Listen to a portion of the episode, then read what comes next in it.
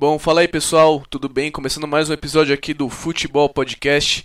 Dessa vez, pela primeira vez aqui, a gente trazendo um convidado. Estamos com o Diego Valença aqui, criador do Timão. Prazer muito grande ter você aqui com a gente e também a gente agradece demais por você ter aceito o convite aí. Boa noite, bom dia, boa tarde. Não sei exatamente quando é que vai ser, é, quando que as pessoas vão estar ouvindo, mas obrigado aí, Igor, Luca, obrigado aí pela convite e falar sobre futebol, sobre Corinthians. Para mim é sempre é sempre um prazer muito grande. Vamos lá, vamos. É isso. É, daqui a pouco já, já vou, a gente já começa a fazer as primeiras perguntas. Só dar um aviso aqui para vocês, pessoal. A gente que ainda não tinha feito com nenhum convidado ainda.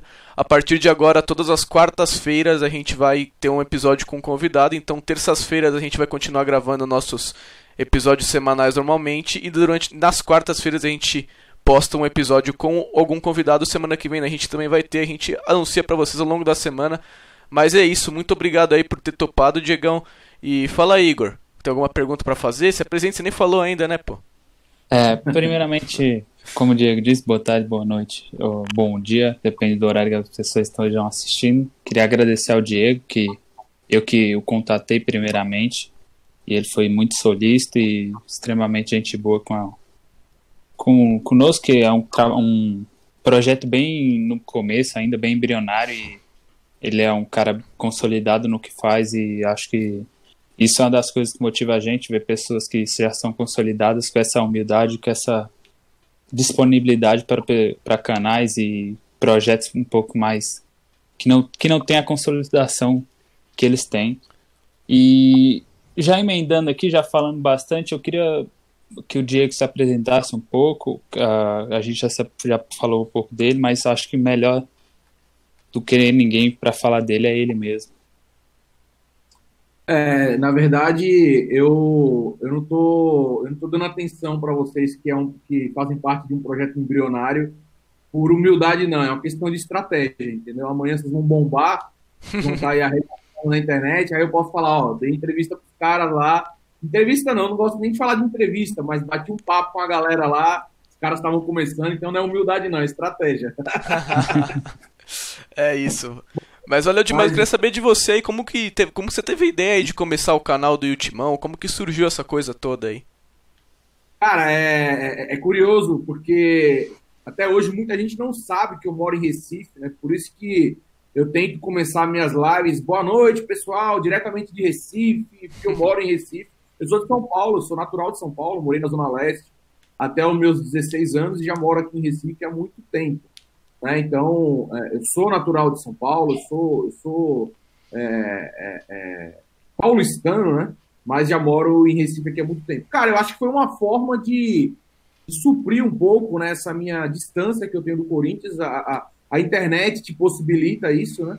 Eu, como todo bom apaixonado por tecnologia e por futebol, joguei videogame muitos anos da minha vida, né? Joguei, hoje Infelizmente eu não tenho, praticamente não tenho mais tempo para me dedicar a isso. Gostaria até, porque continuo gostando. Só que um pouco antes de criar o canal, eu criei o canal em 2015. Um pouco antes de criar o canal, em 2014, eu tava numa vibe de jogar, eu tava jogando bastante. Aí eu comecei a é, pesquisar é, tutorial, vamos descobrir como é que faz, como é que faz, faz aquilo. E aí eu vi a galera fazendo canal de YouTube e me identifiquei. Falei, pô, legal, eu acho que eu vou fazer isso, mas não para game vou falar sobre Corinthians, que é algo que eu gosto, né? E eu não preciso acompanhar o Corinthians mais do que eu já acompanhei, porque é meu time, né? É, inclusive, eu tenho alguns amigos que gostam muito do meu trabalho. Diego, você não começa a falar no canal sobre o futebol como um todo? Eu falei, gostaria, mas para eu falar sobre um todo, eu tenho que acompanhar o todo, né? Então, por exemplo, independentemente de ser corintiano ou não, se eu quiser falar sobre o Palmeiras, eu tenho que acompanhar o Palmeiras, eu tenho que acompanhar o São Paulo, e aí eu não tenho como dar conta, né? Então, por isso que eu preferi focar no Corinthians, porque é algo que eu acompanho, né? O meu time de coração. É isso que eu faço aí no, nesse mundo virtual desde 2015. Já estamos cinco anos aí na, nessa, nesse corre.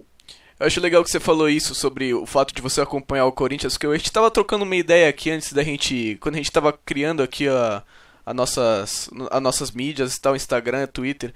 É muito mais difícil você conseguir, assim, meio que crescer quando você fala mais sobre futebol no geral, né? Eu tava falando até pro Igor que, cara, se fosse depender de mim, é, você conhece, sou palmeirense, você conhece assim as pessoas assim que dão engajamento no Twitter e tal. É muito mais fácil você fazer um comentário ali quando tá tendo um jogo do Palmeiras, você tá assistindo sempre, mas assim, eu tá jogando, sei lá, Bahia Atlético Goianiense, você não vai estar tá assistindo todo Bahia e Atlético Goianiense. Então, você acaba tentando não não ser injusto, tipo, às vezes falar só dos times grandes, não falar dos pequenos. Então, isso é uma coisa muito difícil, tipo, você tem que ter muito pique mesmo, eu acho muito legal assim, quando você sabe falar sobre o assunto, quando é uma coisa que você gosta, o seu time do coração, acho que as coisas fluem muito mais naturalmente. Não sei se você concorda comigo.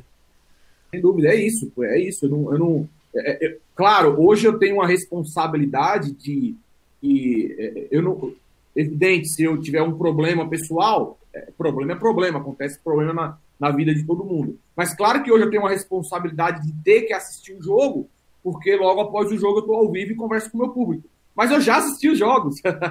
Antes de começar Exatamente. o canal, eu já assistia todos os jogos do Corinthians. Né? Nem que seja pagando o Premiere FC, é, enfim, antes de começar o canal, eu não me lembro, eu, é, era muito raro não ver o jogo, um jogo do Corinthians, e quando acontecia era por uma situação muito específica.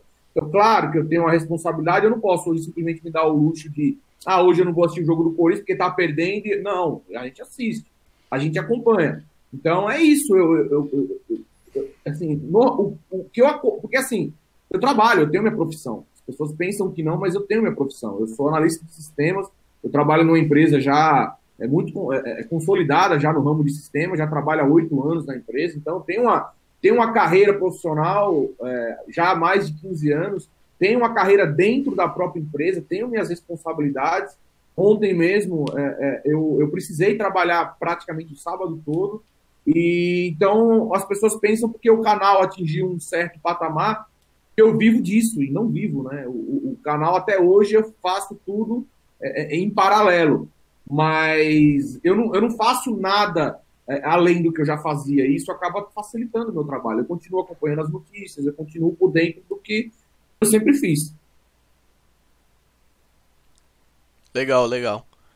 Quer falar legal. alguma coisa, é... Igor? Você não falou nada ainda, pô? É, é, vou, vou falar isso, vocês estavam falando sobre isso, o Diego falou sobre desse mundo virtual. Eu queria. Eu tenho essa impressão, assim, é, acompanhando como torcedor e agora até como tentando criar um conteúdo, é, que, o, que existe um, uma diferença bem grande do público do Twitter para o Instagram e para o YouTube. Qual, para você, qual a sensação a respeito disso? Você acha que tem um público realmente diferente do Twitter, do Instagram e do YouTube? A minha impressão é que o torcedor do, do Instagram e do YouTube são aqueles torcedores mais é, menos analíticos e menos críticos e que o pessoal do Twitter é um pouco mais corneteiro e tudo mais. Mais chato, é. o, o Twitter é uma das redes, para mim, mais tóxicas que existem eu cancelei uma conta minha de mais de 10 mil, tinha 12 mil seguidores, eu acho. Eu cancelei porque o negócio tava, tava ruim mesmo, mas depois acabei voltando, que aquela praga é um vício também. É. Eu, tenho, eu tenho tentado também me policiar para também não estar tá perdendo tempo, né? Que a gente acaba ficando muito viciado também na internet, tudo. Mas eu gosto, eu gosto do Twitter, mas eu acho que são públicos diferentes, sim. São públicos diferentes. É, na verdade, o canal, o Ultimão, é, é, é, do YouTube, evidentemente, e a gente se utiliza das mídias aí para, de alguma forma, levar o público para o YouTube. Né? A gente utiliza as mídias para fazer com que mais pessoas acabem conhecendo mais o nosso conteúdo. Mas, por exemplo, se eu pegar um vídeo lá de 15, 20 minutos e jogar no IGTV, eu acho que não tem a mesma, a mesma visualização, a mesma audiência que você tem no YouTube, a mesma coisa no Twitter. Eu acho que são, são redes aí com com perfis distintos, mas que a gente também, é, falando do Ultimão, né, porque eu uso meu Twitter pessoal, mas falando do Ultimão, a gente utiliza basicamente como um apoio, um suporte. Ó, saiu vídeo novo, ó, é um recado que a gente precisa dar. Ah, amanhã nossa live de 10 e meia, o Diegão não vai poder fazer. A gente utiliza mais como forma de, de comunicação com o público mesmo. E já complementando aqui, Luca, rapidinho, depois só já tô, tô falando bastante também aqui. É, outra coisa que eu gostaria de perguntar, assim, que é algo que eu penso aqui para nós também, que é, acho que quando você é, transmite sua opinião para você, no caso, aí, para seus 230 mil inscritos, é, você tem uma responsabilidade enorme. Pelo menos eu penso assim. na opinião, uma responsabilidade quando eu digo na formação de opinião do torcedor. Não que você influencie diretamente, mas como você está expondo suas opiniões, você é, contribui de alguma forma para moldar a opinião do torcedor. Como você lida com isso? E você acha que é uma pressão ou algo do tipo assim? Essa responsabilidade de, é, de poder moldar os pensamentos de alguns torcedores do Corinthians? É, então, é, eu não tenho como deixar de negar que o, o, trabalho construído ao longo desses cinco anos faz com que eu tenha meu público, eu tenha. Eu faço uma live de pós-jogo hoje ruim, uma live de audiência ruim, eu faço 25 mil visualizações. Então, é muita gente, é muita gente. E claro que a gente acaba influenciando. Mas sendo muito honesto com vocês, eu não, eu não, eu não, eu não tento me preocupar com isso, porque eu tenho a consciência, tenho a consciência da influência. Eu sei que muitas pessoas é, gostam do meu trabalho, gostam da minha opinião, mas eu, eu, eu faço o máximo para estimular que as pessoas pensem, que as pessoas reflitam, que as pessoas não apenas sigam aquilo que eu estou falando, que as pessoas me questionem, que as pessoas debatam. Quem tiver oportunidade de acompanhar uma live minha, eu leio várias mensagens das pessoas discordando, das pessoas falando que acha que eu estou errado, que eu acho que é, é, uma, é, uma, é quase que uma missão que eu tenho, sabe? Na, na, porque a gente não deixa de ser um comunicador. A gente está tá se propondo a, comunicar, a se comunicar com um determinado público. Eu já falei várias vezes para o público, eu não quero aqui as pessoas me assistindo, duas mil, três mil, quatro mil pessoas simultaneamente, que é o que a gente costuma ter em live de pós-jogo. Eu não quero estar tá falando e as pessoas me aplaudindo. Eu não quero isso. Não quero.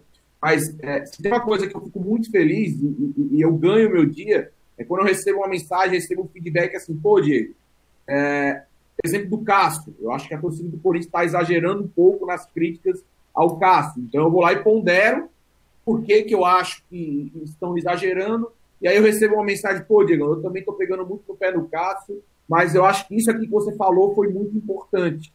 Cara, quando eu consigo fazer com que a pessoa reflita, para mim é uma vitória. Eu acho que no mundo da internet hoje em dia, é, é, é, as pessoas querem muito audiência, querem muito.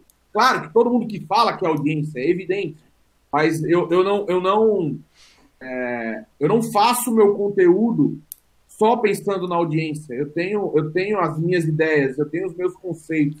E é isso que eu quero passar para o público. Eu falo muito para as pessoas, galera, não precisam concordar comigo, me respeitem, pelo menos. Aí o respeito eu exijo mas eu quero que as pessoas debatam, opinem, é, reflitam. É, refletir é muito importante. Quantas e quantas vezes também eu já não dei uma opinião e, cara, realmente, a galera tá brincando comigo agora, porque quando o nome do Mancini foi especulado no Corinthians, eu falei, não, pelo amor de Deus, Mancini não. Ah, o Corinthians tá de sacanagem. Não só você, 90% é, da torcida. Tá de sacanagem contratar o Mancini. E agora, aparentemente, aparentemente não, a gente não sabe o que vai ser o futuro. Mas, inegavelmente, ele conseguiu aí resultados que ninguém imaginava.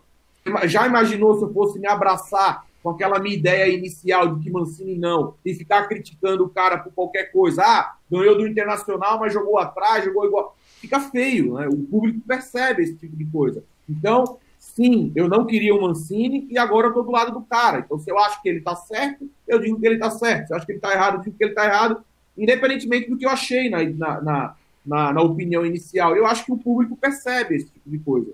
Mas eu não faço isso para agradar o público. Eu faço isso porque é a maneira que eu, que eu penso que eu, que eu tenho que fazer o conteúdo. Mas, enfim, eu acho que na era que a gente vive hoje, seja falando de futebol, de política, de educação, e o que você imaginar, a gente tem que propor que as pessoas pensem.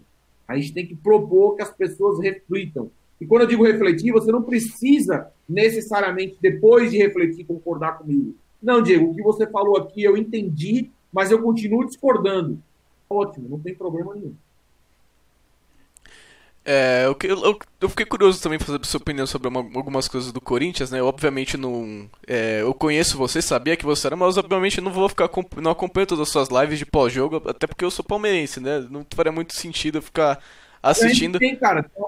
Tem é, pessoal que assiste a gente. Sim, sim, então, mas eu acho que é, isso é mais o Igor vai saber falar com você sobre isso, mas o que eu fiquei curioso para saber é que teve uma alguns anos atrás Eu quase fui morar em Recife também, inclusive. Meu pai teve uma oportunidade de emprego aí na época. Eu lembro que eu tinha muito medo na época de, de não conseguir mais ir em jogo, não acompanhar mais, sei lá, perder um, sei lá, um pouco da paixão. Eu pergunto pra você assim, como é que é, como é que foi assim no começo quando você se mudou? É, meio que lidar com isso, né? Eu acho que depois você vai aprendendo a, a, a, lidar com essa situação. Óbvio que tem jogo aí em Recife, né? Contra o esporte. Às vezes o Santa Cruz outro dia estava aí na Série A também. Eu acredito que você deva ir nos jogos, mas é, eu acredito que no começo deve ser bem difícil, né? De você conciliar um pouco essas duas situações. É, você falou o Santa Cruz um dia desse estava na Série A, você foi, você foi generoso. É, 2016. 2006, o último ano que o Santa Cruz esteve na Série A, e o Corinthians, com Tevez e companhia, chegou aqui no Arruda e apanhou de 1 a 0 Meu Deus do céu.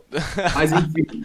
É, cara, na verdade, foi uma dificuldade no sentido de que, quando eu vim para cá, ali em 2001 ainda, eu não, eu não tinha a oportunidade de acompanhar os jogos como eu acompanhava em São Paulo, porque eu tinha praticamente o quê? Televisão e rádio. Não tinha internet, pelo amor de Deus. O cara do Yutimão disse que em 2001 não existia internet. Não, não disse isso. Eu não tinha internet, não tinha acesso à internet. Eu falo tudo isso porque eu estou muito tempo nessa, nesse ramo e sei como, é, sei como é que funciona. Mas eu não tinha acesso à internet e, querendo ou não, eu não tinha acesso à internet, não tinha acesso à TV a cabo. Eu lembro até hoje que em 2001 o Corinthians jogou na Comebol, a Comebol não, é, é Comebol, 2001 ainda acho que era ainda Comebol, não era Sul-Americana.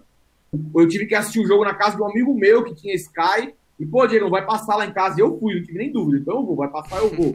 Era uma dificuldade porque a televisão aqui era, era voltada para o futebol daqui. Passava jogo do esporte na Série B, quando estava na Série B, jogos do esporte na Série A, mas era uma grade voltada ao futebol pernambucano. Então, de fato, houve uma dificuldade, mas em termos de distanciamento, de paixão, isso nunca, isso nunca me atrapalhou. Quando eu comecei a, a me inserir na internet, eu lembro que meus primeiros contatos com internet, no primeiro, meus, meus primeiros contatos com internet foi ali em meados de 2004.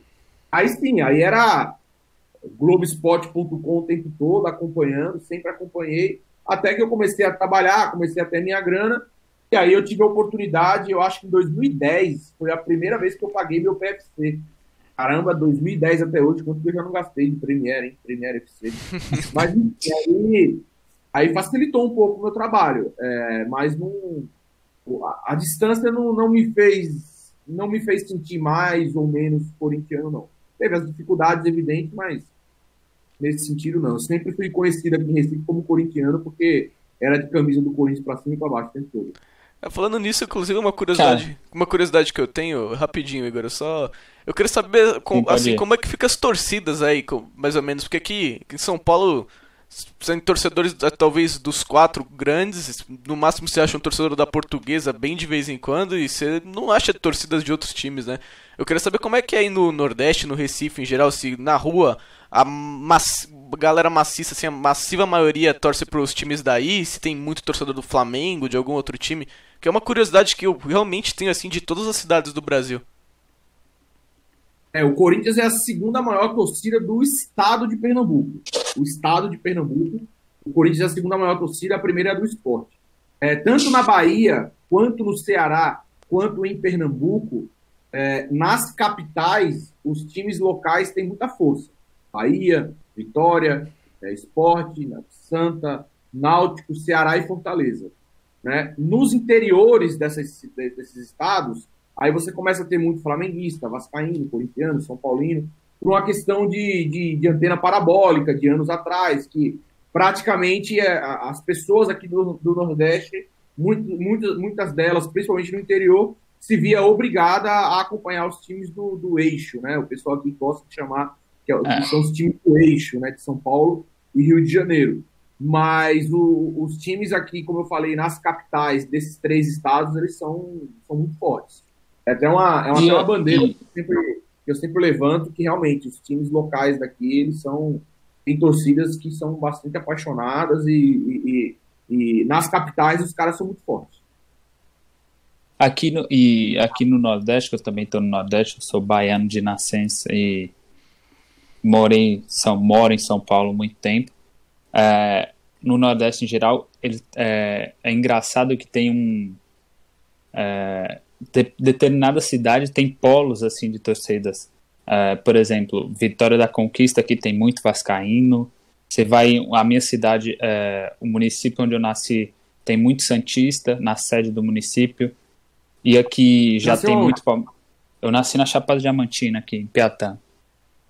E é engraçado ver isso no Nordeste que é, é, é não é polar, não é uniforme assim de região para de região para região, é muito é, inconstante assim, tem tem bastante palmeirense também, tem muito são paulino e corintiano flamenguista, acho que não precisa nem dizer, que tem bastante também.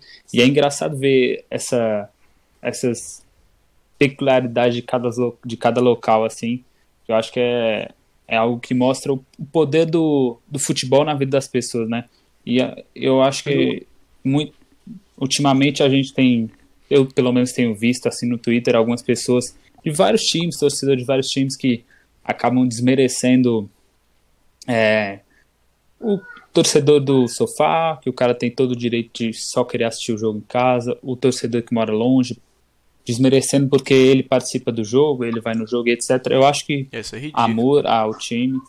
É, amor ao time não tem distância, não tem lugar. O cara que mora aqui no interiorzinho da Bahia, aqui, eu acho que ele tem. Se fosse para mim escolher um torcedor de fato para dizer que alguém é mais torcedor, não existe isso, mas supondo.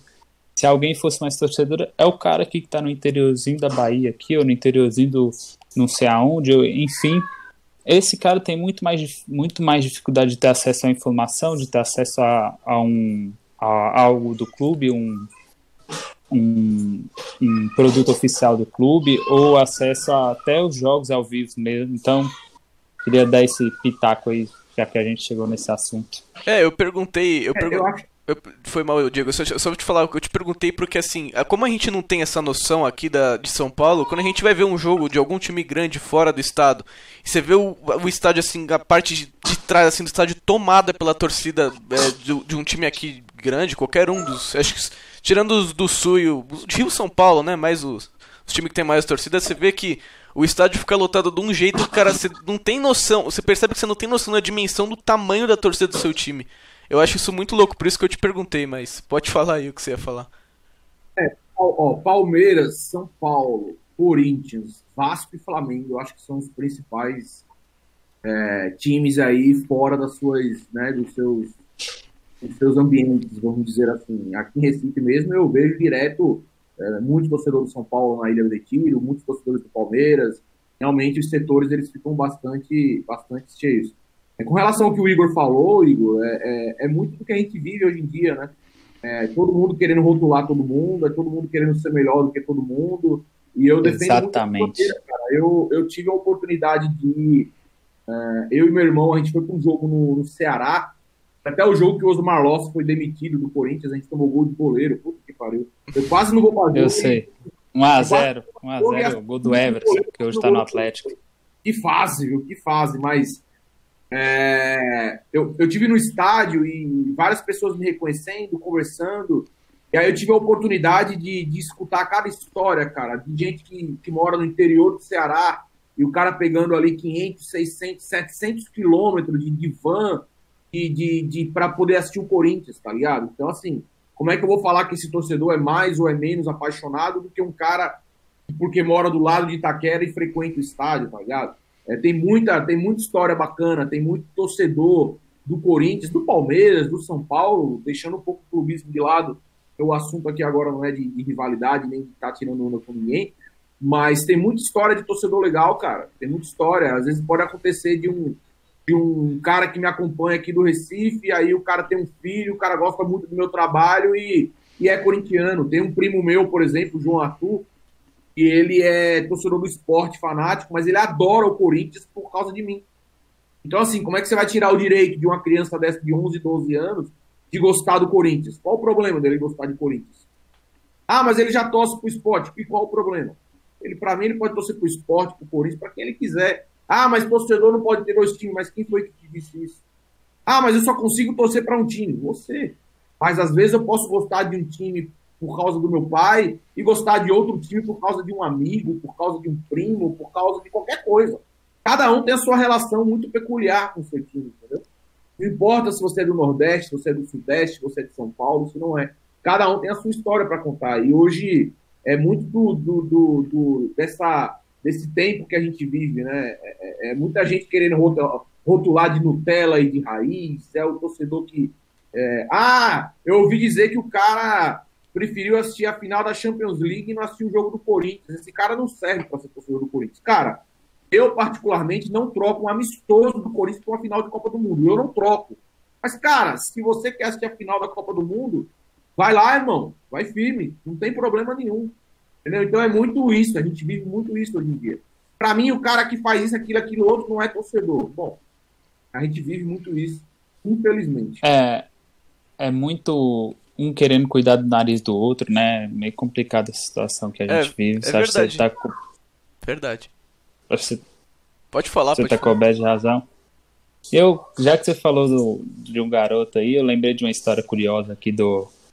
A gente tá falando, entrando nesse assunto torcedores, eu entro numa história curiosa aqui da minha cidade, que o rapaz, uma vez eu fui cortar cabelo, tava tendo uma festa aqui, aí eu aproveitei para dar aquela cortada no cabelo, lá ficar um pouco mais bonito.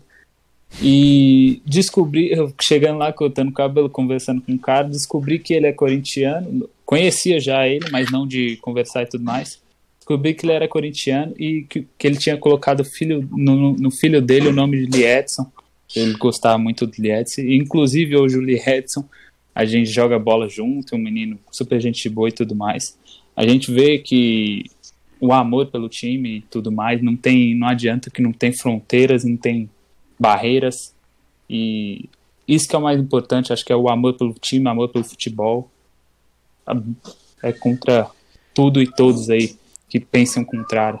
O que eu ia falar é que o Diego falou que tem o, o primo dele lá que gosta bastante do Corinthians, né? Eu lembrei do, do meu primo também, o, o Lorenzo, que o Igor conhece, que o, a família dele toda é colorada e ele é corintiano. E ontem ele tava. Sempre, ele sempre torce pro Inter nos jogos e tal. E ontem ele tava vendo o jogo, ele tava quase Tava quase morrendo, torcendo pro Corinthians maluco, assim. Acabou o jogo, ele foi mandar mensagem mexendo o saco do pai dele. Então eu acho isso muito legal, de um certo modo, eu acho, eu acho legal demais. Mas aproveitando esse gancho aí, eu queria saber o que, que você tá achando do Corinthians aí nesse, nesses últimos jogos, mais especificamente o jogo de ontem, né? Que vocês ganharam de 1 a 0 Que eu queria saber um pouco da sua opinião aí, pra você expressar um pouco como torcedor também. Cara, é, falando do jogo especificamente de ontem, como eu, eu falei, eu falei no meu, no meu pós-jogo, é, primeiro que tudo fica muito bonito quando ganha, né? Quando as coisas ganham, quando o resultado aparece, é inevitável que a gente acaba tendo uma visão. Se o Corinthians toma um gol ali no final, a visão seria totalmente diferente. Porque o futebol é assim. Mas eu acho que o Mancini ele teve um grande mérito. E eu citei o jogo do Flamengo como exemplo. O Corinthians tomou aquela goleada contra o Flamengo porque ele foi para trocação, né? Foi um jogo aberto. O Corinthians atacava, o Flamengo atacava, o Corinthians atacava, o Flamengo atacava. Tanto que o Corinthians deu duas bolas na trave, fez um gol, teve outro gol que, na minha opinião, foi mal anulado. O Corinthians até conseguiu criar mais do que o, o seu normal, mas criou e deixou criar. Foi um jogo aberto. E aí a qualidade dos jogadores fez toda a diferença. O do Flamengo, que hoje também é, provou do veneno, né? Mas o time do Flamengo tem muita qualidade, então ali acho que fez toda a diferença. Isso eu que o Mancini deve ter. Aliás, na prática ele mudou, né? Mas assim, ele mudou a estratégia porque o Internacional, ainda que não seja o mesmo time do Flamengo, individualmente eu acho que o Inter. Acho não, não tem a mesma qualidade do Flamengo, mas ninguém é líder do campeonato à toa depois de 19 jogos. Então o Mancini deve ter pensado: opa, pera lá, vamos jogar o jogo aqui do time mais fraco, vamos recuar, vamos, né, vamos jogar de forma reativa, vamos esperar o Internacional, vamos jogar no contra-ataque. E eu acho que, a, acho que a estratégia dele foi perfeita. Repito, quando as coisas dão certo, tudo fica maravilhoso. Né? Ele poderia ter adotado essa estratégia e ter perdido o jogo. O Inter teve uma oportunidade com 28 segundos de, de jogo, né, que o Edenilson chutou para fora. Mas, de qualquer forma, eu acho que a estratégia foi muito bem traçada e os jogadores compraram a ideia. O que eu não sei se vocês tiveram a oportunidade de assistir, o Igor, o Luca, mesmo sendo palmeirense. Ah, assisti. Eu assisti também. Deu gosto de ver o Corinthians jogar no sentido da entrega. O torcedor do corintiano está muito é, é, é, incomodado, porque além do resultado não vir, como eu falei, o resultado incomoda, em alguns momentos você vê falta de dedicação dos jogadores. O gol que o Corinthians tomou do América Mineiro foi sacanagem. É, o, o Luan não disputa a bola, o Sid Clay deixa o cara passar, o Fagner não acompanhou o autor do gol, e isso incomoda o torcedor. Né? É, é, é, meio clichê, mas eu acho que isso é um sentimento comum de todos os torcedores. A gente, a gente gosta de se sentir representado.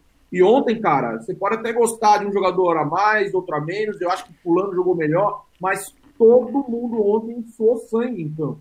E deu muito gosto de ver. E deu muito gosto de ver. Então, acho que é mérito do Mancini, né? A gente gosta muito de bater em técnico, tem que dar o mérito pro cara também, né? Um time desacreditado conseguir uma vitória como essa contra o Internacional é muito mérito do Mancini. E eu, e eu acho que, uh, que uma coisa que eu comentei em alguns dos nossos uh, últimos programas, não sei se você concorda comigo, eu acho que o Mancini deve ter trabalhado, e ele tem esse histórico de, tra de trabalhar com isso, eu, acho, eu achava, pelo menos, esse jogo contra o Inter não. O time do Corinthians muito fraco psicologicamente falando. Acho que quando algo dava errado para o Corinthians, o Corinthians não, não tinha reação. Tanto é que não, não virou nenhum jogo nesse ano. Todos os jogos que o Corinthians saiu perdendo, ou ele empata ou ele perde. E eu via isso no Corinthians. E nesse jogo contra o Inter, eu vi que um pouco mais de um psicológico um pouco melhor assim. Espero ter eu preciso mais de mais análise, de mais jogos para analisar como o Corinthians vai se comportar de fato. Mas a presença. Maior. Isso, isso. Precisa ter uma mas acho maior para definir um pouco mais o trabalho do Mancini, que é muito cedo ainda. Sim, sim, não. Falo assim de questão dele aparentemente ter está trabalhando no psicológico do Corinthians, que eu acho que vinha sendo um dos pontos fraquíssimos do Corinthians. Não sei se você concorda comigo. E deu para ver ontem que, o, ontem que, o, que o Corinthians viveu mais o jogo e teve mais é, vontade mesmo, assim, acho que faltava mais vontade, mais, mais ligado no jogo, mais atenção, mais intensidade. Eu acho que o Corinthians ganhou do Inter também na tática, mas muito também na entrega, na raça, na dedicação. Não sei se você concorda comigo. É, eu acho que o gol no início ajudou também, né? Porque é, além de te trazer a confiança, é você sabe aquele negócio você tá jogando, você tem uma proposta de jogo, e aí você faz o gol, você olha um pro outro e fala assim, galera, tá indo, tá funcionando, né? Aquilo que a gente tem, tem como ideia nesse jogo tá funcionando. Então eu acho que a confiança vem, vem muito também em função do gol, né? Em função de você ver as coisas dando certo. É... Então é mais fácil você. O, o, claro, por isso teve mérito, ninguém deu nada de graça, mas o fato de você fazer 1 a 0 no primeiro tempo deixou o Corinthians confortável na partida. É, por exemplo, se você leva 1 a 0 do Inter para você buscar o resultado, seria algo muito mais complicado. O Corinthians não teve dificuldade com o América e perdeu e venceu o Inter à toa. O América fez com o Corinthians o que o, o que o Corinthians fez com o Inter. O América jogou recuado o tempo todo, era o que ele tinha para fazer, e, e aí o, o América no finalzinho conseguiu fazer o gol. Então não é à toa, não é à toa. O Corinthians se viu em situações bastante distintas, né, no jogo do América e no jogo do Inter, e não foi à toa que teve a dificuldade que teve com o América e que conseguiu o êxito que teve contra o Inter. Verdade, apesar de ser palmeirense, acho que o principal mérito do Mancini, eu acho que foi isso que você falou. O Inter, assim, acho que assim como o Flamengo, é um time que joga muito pra frente, né?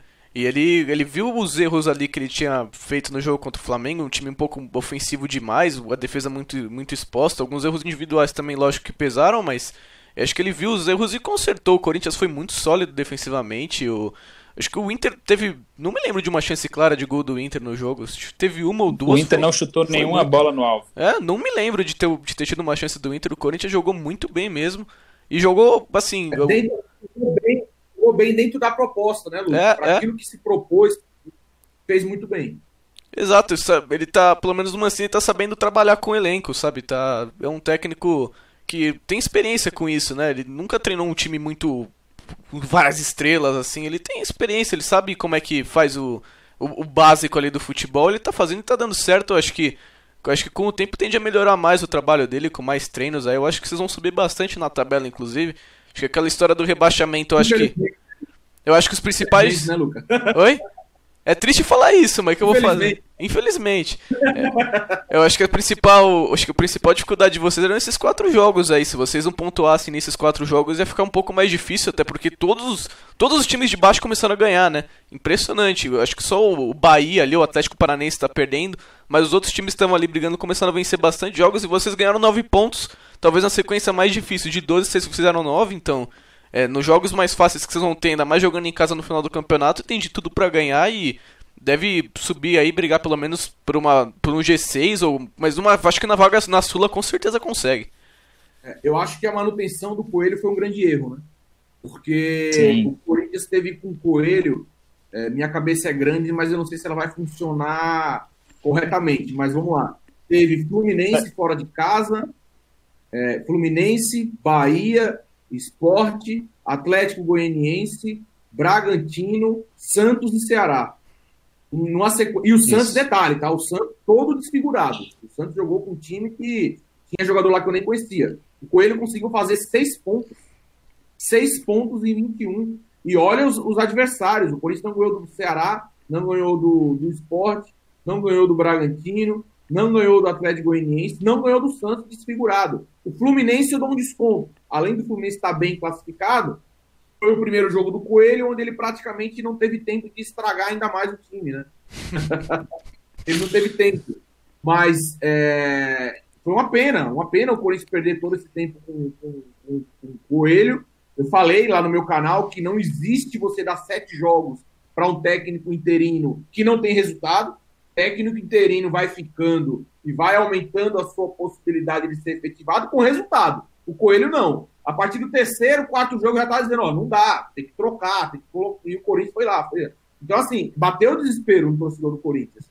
E você vai vendo os times de baixo pontuando, como bem disse o Luca. E quando o Corinthians entra na zona do rebaixamento, cara, time grande na zona do rebaixamento é uma tormenta. É muito complicado. É muita pressão. O negócio é diferente, sabe? Do mesmo jeito que o Corinthians tem uma característica aí nos seus principais títulos, vocês observarem, o Corinthians não tem um histórico de cavalo paraguaio. O Corinthians, quando aparece lá em cima, ele vai embora e ganha título. Isso é, isso é histórico.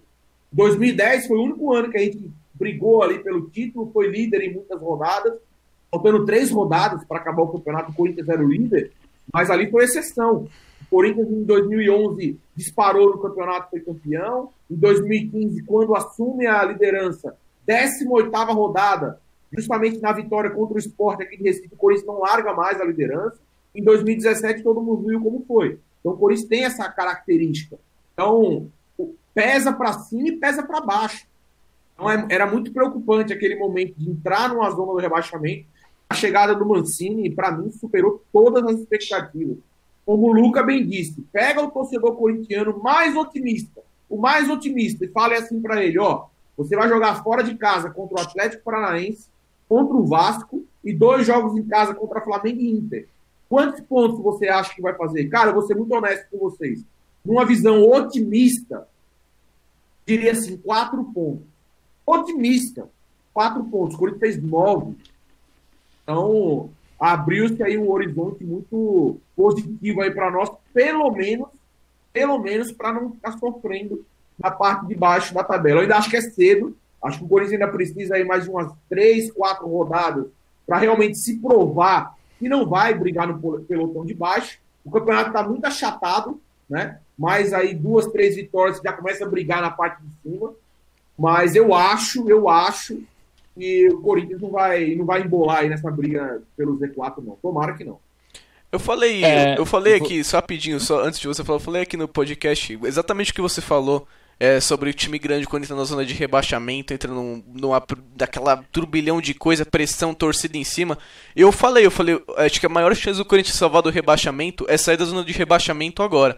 E fez a tarefa muito bem, infelizmente, como você mesmo falou, né? Pra, pra mim, pelo menos.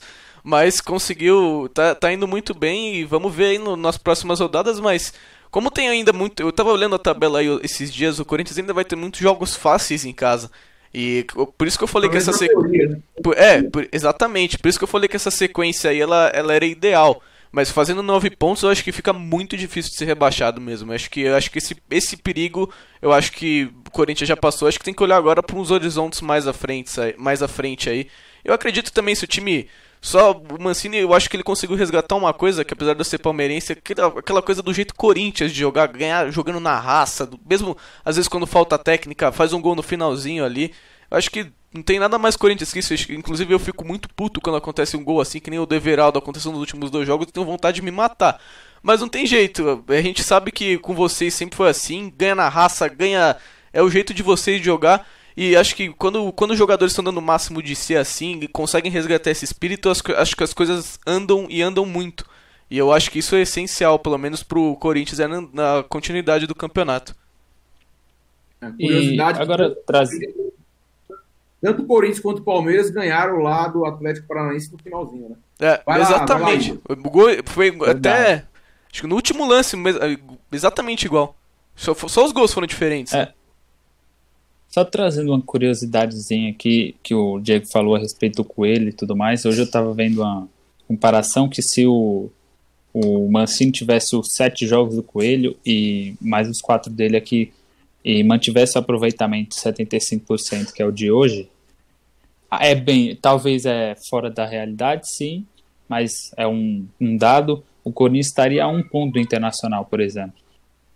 E numa sequência, o Corinthians teve jogos extremamente bem mais fáceis do que essa sequência agora que o Mancini pegou. Então, não seria um absurdo o Corinthians estar não brigando pela liderança, mas não seria um absurdo o Corinthians estar ali junto do Santos, junto do, do São Paulo, ali na região ali do de quarta a sexta colocado. E tem time para isso, né? Então, eu, é, e você falou, é, eu também acho. E você falou que o Mancini não nunca comandou um time cheio de estrelas e tudo mais. Eu acho que isso até foi algo preocupante para a torcida do Corinthians, que cri, criaram e criam ainda é, teorias que existem panelas, que é, certos jogadores é, se acomodam e tudo mais. E isso acho que foi uma preocupação da torcida, não sei como o Diego pensa a respeito disso, de o Mancini não ter é, canja, culhão para lidar com essa situação. Não, eu, acho, eu acho que inclusive ele tem. Né? Ele tem, ele treinou Sim, São também Paulo acho. passado, treinou o Atlético Mineiro o ano, o, o, o, se não estou enganado, é, acho que também no, no, final do ano, né? Final 2016, 2016.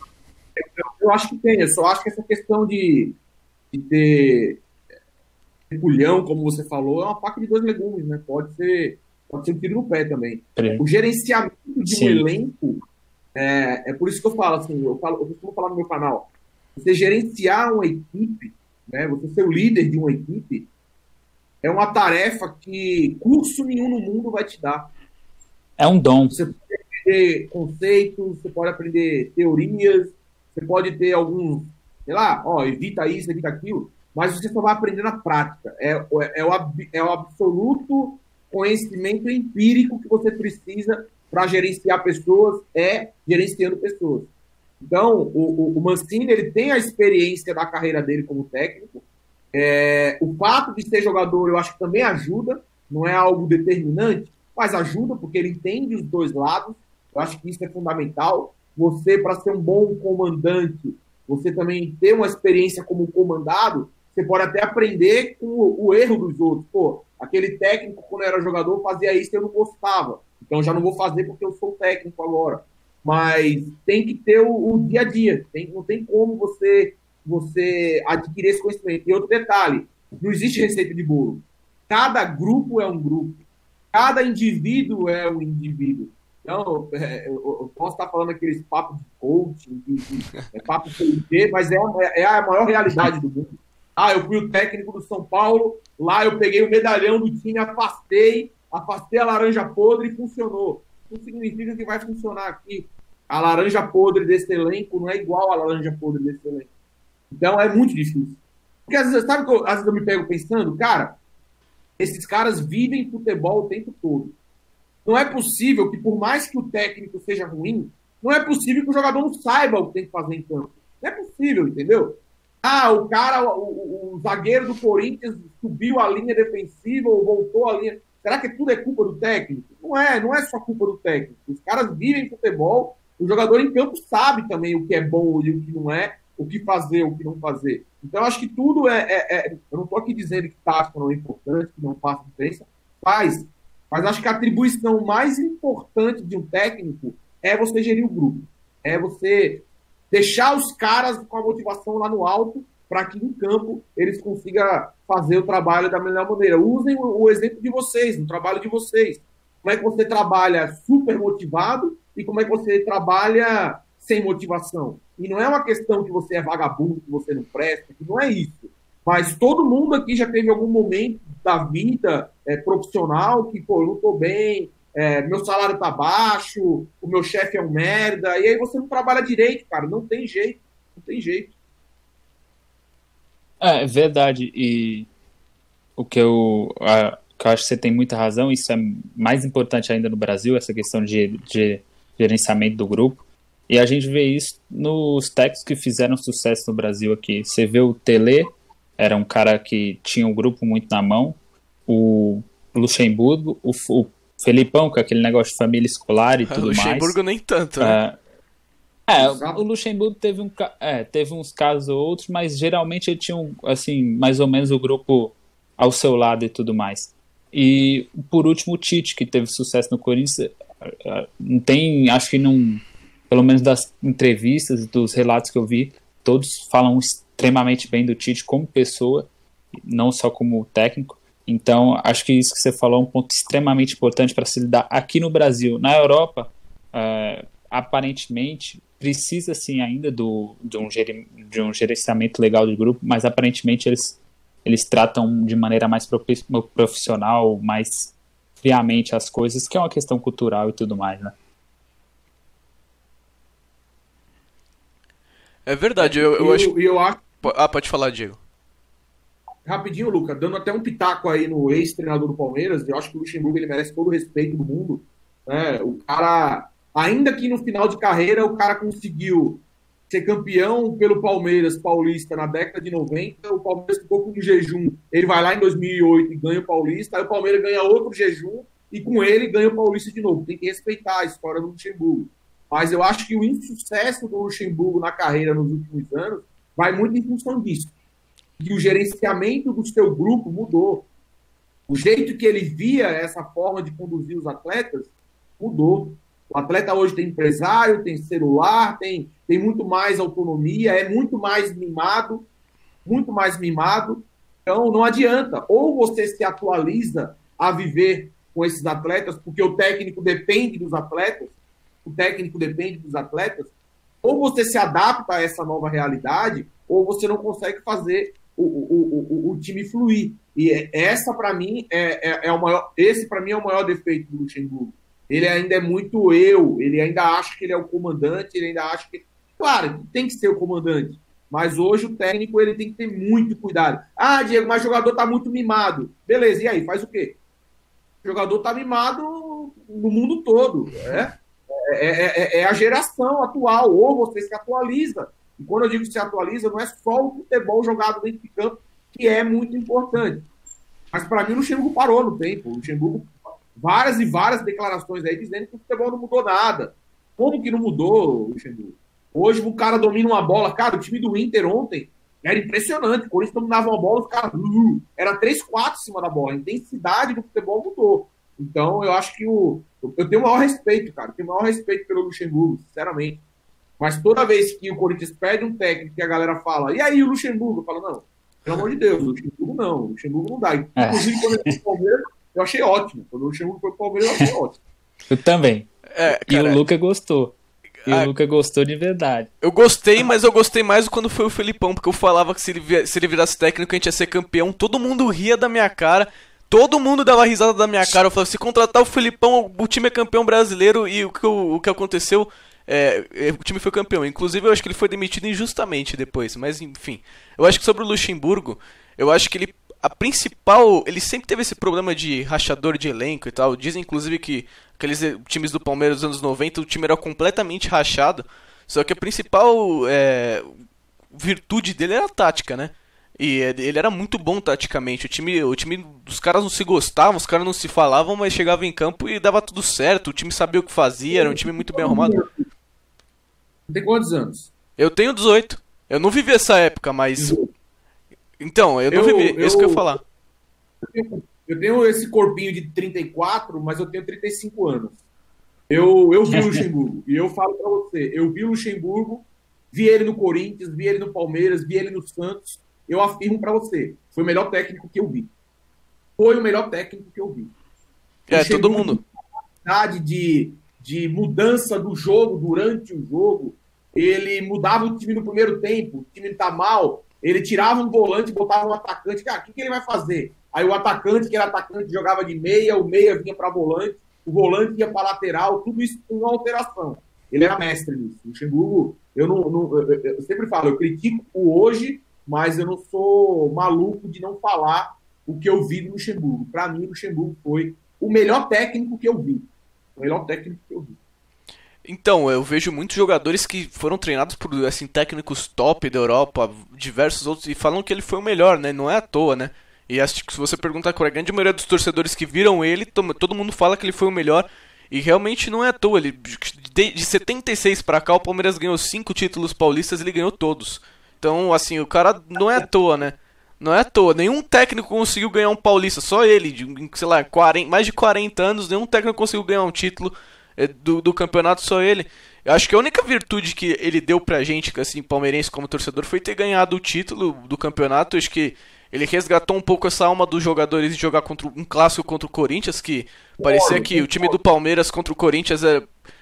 Os caras pareciam que estavam jogando contra o Juventus da Moca, um amistoso. Jogava contra o 15 de Piracicaba, jogava com raça, dando sangue, chegava no jogo contra o Corinthians. A gente, nossa bronca, inclusive, não era de perder clássico, era com isso, porque a gente não conseguia ver dentro do campo os, os caras entendendo o que, que, era o jogo. Eu acho que ele conseguiu passar um pouco disso, mas taticamente, infelizmente. Aquele, clássico é... que a gente ganha de 1x0 no jogo, que a gente tinha um jogador a menos, ali foi o exemplo. É, o Palmeiras parecia que estava. Quando o Corinthians teve um jogador expulso, a sensação que deu foi que o Palmeiras achava que ia ganhar de qualquer jeito. E o e Corinthians ali comeu grama. O Corinthians comeu grama naquele jogo. Foi muito foda. E foi, acho que naquele jogo que o Carilli meio que descobriu um, um, um, jeito de jogar que ele deu pro time depois no decorrer. Ele percebeu que a defesa do Corinthians era muito boa. E acho que vocês aproveitaram muito disso naquele Campeonato Brasileiro 2017. E acho que, inclusive, o Corinthians, muitos jogos ele ganhou do Palmeiras com um roteiro muito parecido daquele, né? Que parecia que o Palmeiras achava que ia fazer o gol quando queria e tal, os jogadores tocando a bola de lado. Ia passando o tempo, passando o tempo, jogava a bola na área, não acontecia nada, chuveirinho ali, chuveirinho aqui, e perdia o jogo. E a gente ficava maluco quando acontecia isso. É, eu, por e exemplo, é que... no desse ano, nessa derrota desse ano, eu nem fiquei tão louco assim, porque eu já sabia que a gente ia perder o, do Campeonato Paulista, eu tinha certeza. Eu fiquei mais surpreso com a final do campeonato, que realmente ali eu vi que eles tinham mudado um pouco o entendimento deles do que é o clássico, né? Aí eu fiquei surpreso, mas tava, tava virando uma situação que todo jogo contra o Corinthians a gente sabia que a gente ia perder e a gente sabia que a gente ia, do jeito que a gente ia perder. É, era uma coisa que assim, irritava muito o torcedor, eu acho que foi um mérito muito grande dele ter resgatado isso, mas eu, foi o que eu falei, infelizmente ele parece ter perdido o grupo no final do trabalho dele e taticamente o trabalho dele era um completo desastre. O time não tinha padrão de jogo nenhum e tal. Então eu acho, acho que meio triste até um técnico que tem uma história tão grande, tão bonita, acabar desse jeito, né? O nível do campeonato E tanto é que nessas. fraco. É verdade. fraco. Então alguém tinha que ganhar. O próprio Corinthians, se ganhasse, e, e teve próximo disso porque foi para os pênaltis, seria um campeão de um futebol muito fraco também. Então, absolutamente, não é tirando o mérito do Palmeiras, porque eu. Não, eu concordo, eu concordo. de ter perdido, mas foi um campeonato de nível abaixo né? E que o Luxemburgo ele não tem essa, essa por exemplo. É, Foram dois jogos horríveis, inclusive, né? O ano passado, o Corinthians foi campeão com o Carilli e o Carilli falou que o time jogou mal. A gente foi campeão, mas eu não, o Luxemburgo não tem essa autocrítica. O Luxemburgo, quando ele foi campeão, ele veio falando: aí, vocês não falam de técnico estrangeiro, não sei o quê. Então, assim, você vê logo que o cara tá, tá desconectado, ele tá em outra realidade. E é só um estadual, né? Não é nenhum campeonato importante. Queria só dar, é, queria, é, queria só dar um pitaco aqui a respeito do Luxemburgo. E não me lembro quem falou exatamente isso, mas foi algum, algum amigo aqui é, que diz que o Luxemburgo hoje tem um. Ele, ele é um motivador. Que ele vai chegar num time igual o Vasco, ele não é um, um, não é um cara mais de tática. Vai chegar num time igual o Vasco, por exemplo, e vai motivar os atletas ali no começo. Começa muito bem, tra traz resultados surpreendentes ali na raça, na vontade, sem muita técnica, sem muita, sem muita qualidade, sem muita tática e tudo mais. Mas ao decorrer do tempo, isso vai, isso vai ficando pouco. E aí ele não consegue desenvolver um trabalho mais longo porque falta tática, falta um pouco de autocrítica, falta tudo isso. Acho que esse é um resumo do que vem, vem sendo o Luxemburgo dos últimos. da última década, a gente pode dizer assim. Mas eu acho que o trabalho dele no Vasco foi super valorizado. Super valorizado. Também foi um acho. trabalho ruim. Também acho. Absolutamente. Mas é, eu sou um cara que eu sou muito crítico, cara. Eu não sei se o Igor aí me acompanha. Eu sou muito crítico da imprensa. Eu acompanho. Muito crítico. Sim, sim. Os jornalistas aí, os setoristas, 90% dos setoristas do Corinthians me adoram. Para não falar o contrário. e e para mim não tem problema nenhum, porque o que eu vejo de, de jornalismo contra o Corinthians, contra os clubes, na verdade. Mas como eu falo de Corinthians, eu defendo o Corinthians. Eu não estou aqui para passar a mão na cabeça de ninguém. Se eu vejo que é prejudicial ao Corinthians, eu falo e não estou nem aí. Diferentemente deles, porque jornalista defende interesse. O jornalista ele tem os interesses dele ou da empresa que ele trabalha. E eu acho que existem alguns jornalistas que são amiguinhos de treinadores e jogadores. Então, é, o trabalho da supervalorização do trabalho do Luxemburgo do Vasco é, é, é, trabalho da imprensa. E, pelo amor de Deus, o que o Luxemburgo fez no Vasco? Só porque o Vasco não brigou para não cair? Ah, Diegão, mas o time do Vasco é ruim. Cara, em 2017, o Vasco com Zé Ricardo foi para Libertadores. É bem, bem, lembrado, bem lembrado. Então, assim, é, sabe... eu tô ficando no pé do Luxemburgo, o trabalho sabe... não foi ruim. Não foi ruim, mas não foi essas mil maravilhas que, sabe, pare... eu via muito. Não, eu digo isso porque eu via corintiano abraçando isso. Cara, pelo amor de Deus, o Luxemburgo voltou. Não, que Luxemburgo que voltou. Se o Luxemburgo tivesse levado o Vasco para a Libertadores, eu, eu classificaria como um grande trabalho. Mas, pelo amor de Deus, não, não dá, não dá. Sabe que eu, sabe o que eu acho que inflou bastante esse trabalho dele aí no Vasco? Aquele jogo contra o Flamengo, que era o, o Flamengo do, da máquina do Jorge Jesus e tudo mais. E aí o Luxemburgo consegue um empate de 3 a 3 ali e tudo mais. 4? Acho que isso inflou. Foi 4x4? Foi. Então, isso, acho que isso inflou muito, não, muito não. o trabalho dele no, no Vasco. Foi um jogão, sim. O jogo viu que era o Flamengo atacando e o Vasco defendendo. E aí, gol de bola parada, gol de contra-ataque. É válido, não tô tirando mérito. Mas, pelo amor de Deus, pelo amor de Deus. E o Vasco empatou, se não me É, engano, não tem- Eu tenho uma opinião até bem peculiar sobre o Luxemburgo. Eu- Ele é um técnico que, assim, pra mim, ele virou técnico de time pequeno e eu, eu vou, vou explicar como eu vou falar isso. Você pega o Vasco, o Vasco, quando ele assume o Vasco, o Vasco não tinha padrão tático e de jogo nenhum. O Vasco era uma bagunça em campo. A única coisa que ele fez o Vasco foi organizar as posições dos jogadores. E eh, talvez ele tenha estudado um pouco os adversários que ele foi enfrentar. Porque se você vai analisar, lógico que na época ninguém falou isso, mas se você analisar o jogo do Vasco, os jogos que o Vasco ganhou, a maioria é tudo gol achado, gol de bola parada, gol de sobra, assim que uma jogada que foi fluindo e saiu o gol. Ninguém sabe explicar como, mas, Mas saiu o gol. E eh, o trabalho, ele foi conseguindo muitos pontos assim.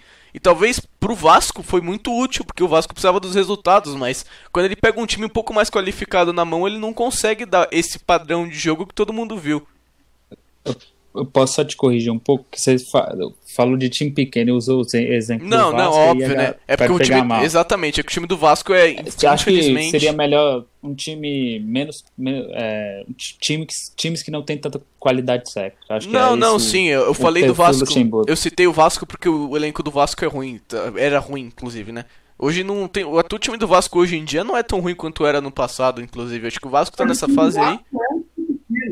O time do Vasco é um time pequeno. O time do Vasco. Exatamente. Ah, é, Quanto exatamente. tempo você- Quanto tempo você não vê um Vasco protagonista? Qual foi o último Vasco protagonista? Aquele o que último disputou com o Corinthians. é aquele que liderou com o Corinthians na Libertadores. É, É um baita 2012. de time.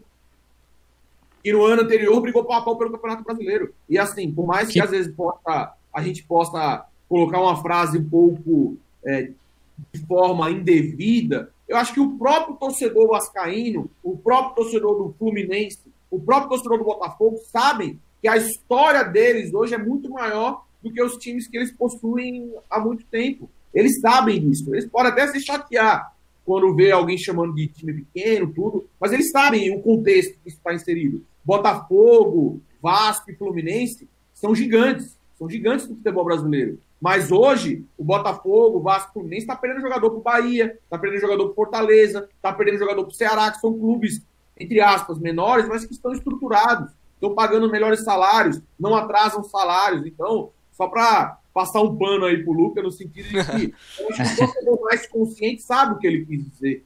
É, infelizmente, Sim, os torcedores do Vasco, o Fluminense, inclusive o Fluminense está fazendo uma grande campanha, o Fluminense e o Botafogo, eles não, eles não possuem times que representam a grandeza dos clubes.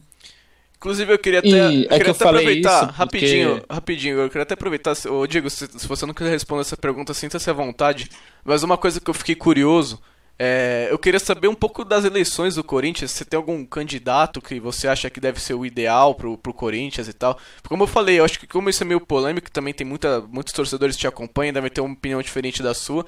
Se você não quiser responder, fica à vontade, mas eu, eu, fiquei, eu fico com essa curiosidade assim. Até porque meu avô também ele participa da política do Corinthians, então entendo um pouco sobre, sobre isso. Eu queria saber um pouco de você, se você tem algum candidato que você acha que seja o melhor pro Corinthians no futuro. Se eu o Diego não quiser responder, eu respondo depois, e se ele respondeu, comente em cima também.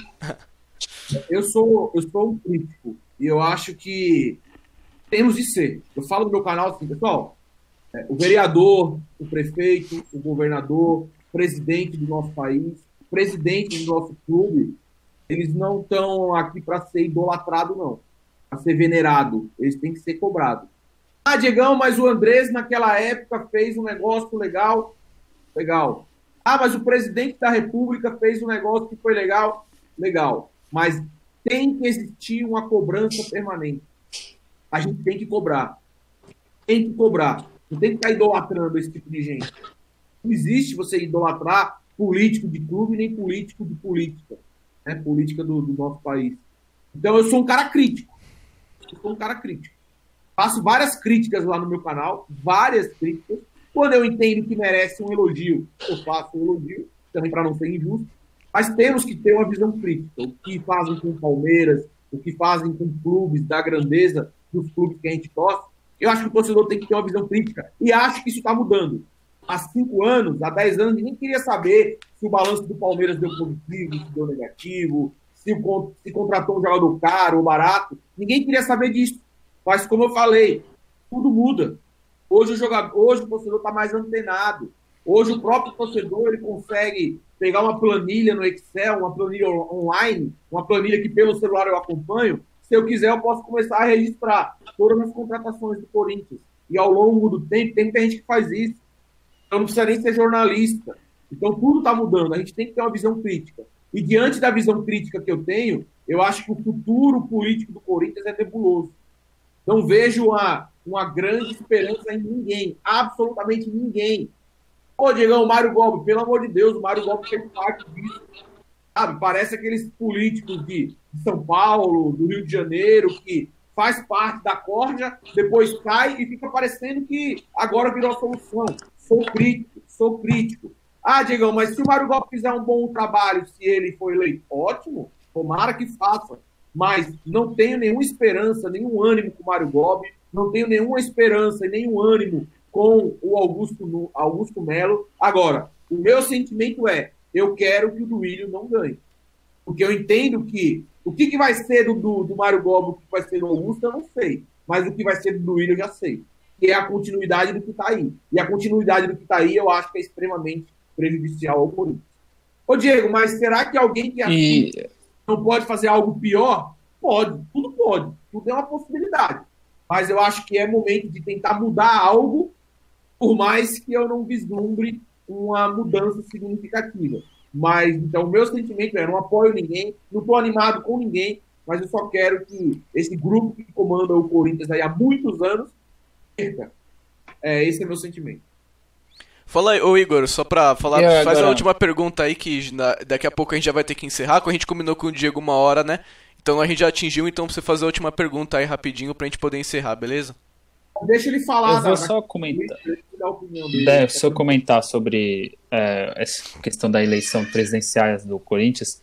E o Diego falou que ele é um cara bastante crítico. É um dos motivos de eu seguir e de acompanhar o trabalho dele. Eu acho que esse tipo de coisa é importante, porque hoje em dia é muita muito jogo de interesse, muito, como ele falou, assim, alguns algumas pessoas que defendem interesses, interesses próprios e de suas corporações, suas instituições de trabalho e tudo mais.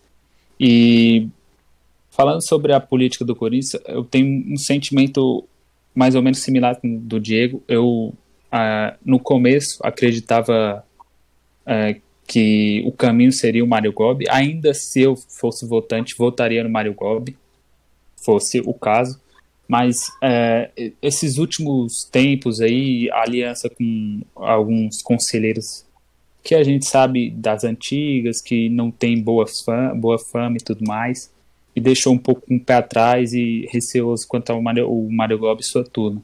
O Augusto de Mello, o, o, Diego fez a entrevista, né, Diego, com ele, e o Augusto de Mello não, não sinto muita confiança, ele parece falar tudo aquilo que a torcida quer ouvir e não não me convence muito. E o do Ilha é exatamente o que o Diego falou, é a certeza de algo que está ruim, que vai continuar ruim, de coisas que parecem que cada dia mais o, o Corinthians fica mais nebuloso. É, a renovação e transparência, que é o nome da chapa, cada vez fica menos transparente. O torcedor cada vez fica mais confuso com contratações, com o sub-23, que é algo que ninguém nunca vem explicar, as dívidas da arena, que é algo que é, a gente sabe por cima, sabe o, o, presidente trata com deboche quando é perguntado sobre isso.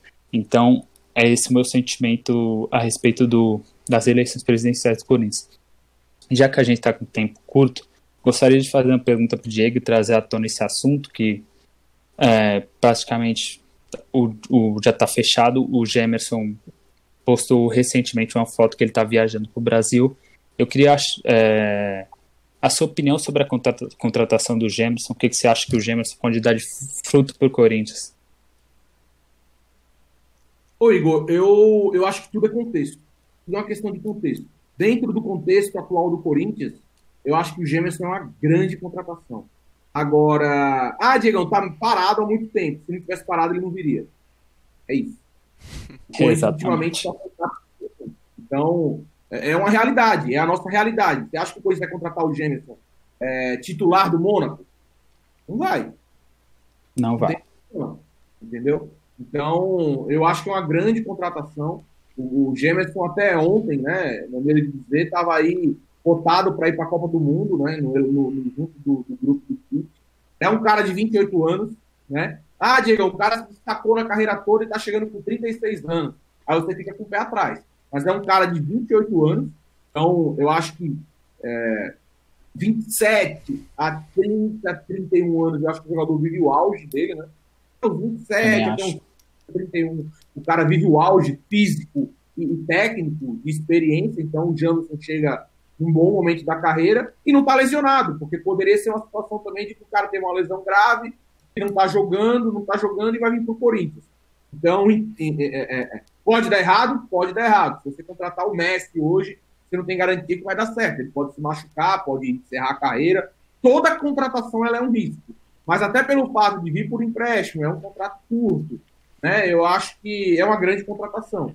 E, independentemente das críticas que faço, o Gemerson chegando, eu acho que é ponto para a diretoria do Corinthians, é uma grande contratação. Também acho. E só para finalizar aqui nosso bate-papo, que foi muito, muito produtivo e muito, muito legal. É, eu acho que o Gemerson chega, é, pelo, pelo que eu já vi dele, que eu vi pouco no Atlético e vi no Mônaco, não, quase não acompanhei, mas pelo que eu já vi dele jogar e pelo que dizem que ele joga, eu acho que ele chega para ser um top de zagueiros do Brasil aí não agora, quando ele chega exatamente, mas daqui a. Quando ele readquirir a sua melhor condição física e técnica, eu acho que ele chega para brigar aí. E ele e o Gil fazendo a dupla de zaga do Corinthians, o Corinthians tende a ter uma das melhores duplas de zaga do Brasil aí, junto com o Inter, com o Grêmio. E até com o Palmeiras se trouxer alguém melhor ali para jogar ao lado do Gustavo Gomes. Verdade. Queria agradecer você, Diego, por ter topado fazer aqui com a gente. Muito legal realmente o bate-papo. Acho que acredito que todo mundo que assistiu aqui gostou demais. É, queria agradecer demais mesmo por ter topado. É, vou pedir para você dar o seu último recado já daqui a pouco, mas só lembrando aqui vocês que esse episódio vai estar indo na quarta-feira, como reforçando o que eu falei no começo. Todas as quartas a partir de agora nós vamos fazer com convidados. A gente vai anunciar aí do, durante a semana nosso convidado da, da, da próxima quarta-feira. E também lembrar que para vocês seguirem todas as nossas redes sociais aí, arroba futebol e arroba futebol2 no Instagram. Estamos disponíveis em todas as plataformas, se você quiser ouvir alguma que você prefira. Estamos em todas, todas você pode imaginar. E também temos aqui nós com imagem no YouTube para quem quiser. Então é isso. Muito obrigado, Diego, por ter participado aqui com a gente. Eu agradeço demais a, a, a, o papo. É, eu Modéstia à parte, eu recebo muitos convites, muitos mesmo. Tem muita gente que está começando, que está se inserindo aí nessa, nessa nova maneira de falar sobre futebol. Todos nós somos apaixonados né, por futebol e cada um aí querendo dar a sua, a sua opinião. Eu acho que isso é muito válido. É, eu, na medida do possível, eu tento atender a todo mundo, embora é, é, seja um pouco complicado. Mas conte comigo, o que eu puder colaborar, o que eu puder ajudar, o que eu puder é, dar de dicas, se quiser me chamar para participar num outro momento, é, Luca, quiser fazer alguma coisa aí quando tiver Corinthians e Palmeiras, quiser fazer um negócio junto, de boa, dá para tirar uma onda saudavelmente, que para mim também é tranquilo, zero bronca. E, é, futebol é isso, cara. Inclusive, futebol gostei é... da garrafa ali atrás no cenário. Eu sempre, eu sempre deixo aqui. Aqui, ó, queria, queria mostrar aqui algo especial aqui que eu separei exatamente para esse dia aqui, ó. Ah, cara, Copa do Corinthians e é Fluminense do heptacampeonato. Ó.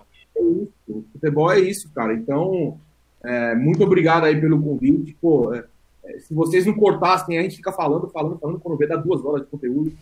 E, cara, falar de futebol é muito bom. Falar de futebol. Veja que a gente falou de coisas aqui que extrapolam um pouco o Corinthians, ou o Corinthians e o Palmeiras. Né? A gente falou de forma bem à vontade aqui, muito bacana. É, e me passem depois, quando vocês divulgarem aí o conteúdo, me passem.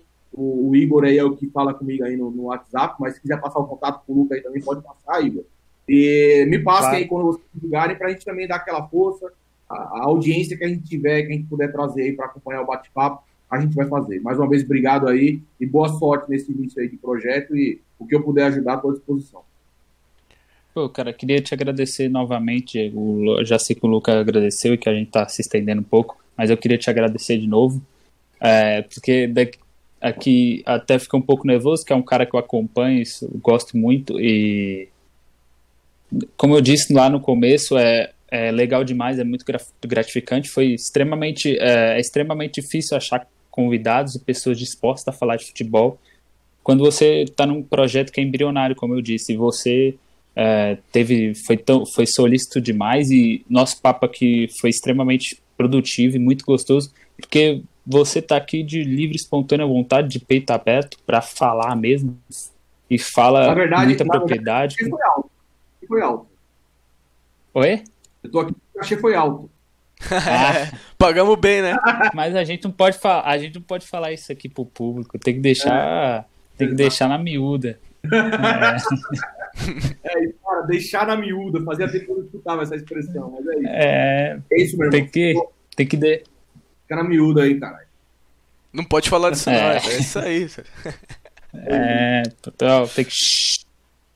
É isso. Mas, aí, é eu gostei da ideia que você deu, hein, Diego, do, do, do, Palmeiras e Corinthians. Se a gente talvez chamar aqui um, um, um influenciador palmeirense aqui fazer com quase convidados, acho que ficaria bem legal. A gente vê isso aí mais a pra frente, pode... mas gostei da ideia, gostei da ideia ver. O que a gente pode fazer. fazer isso sim, achei excelente. Mas beleza, obrigado de mais uma vez, Diego. Então até a semana que vem aí, pessoal. Terça-feira temos nosso episódio semanal e quarta-feira, mais uma vez, temos o nosso episódio com o nosso próximo convidado. Obrigado demais, Diego. Foi isso e, fal e valeu! Valeu!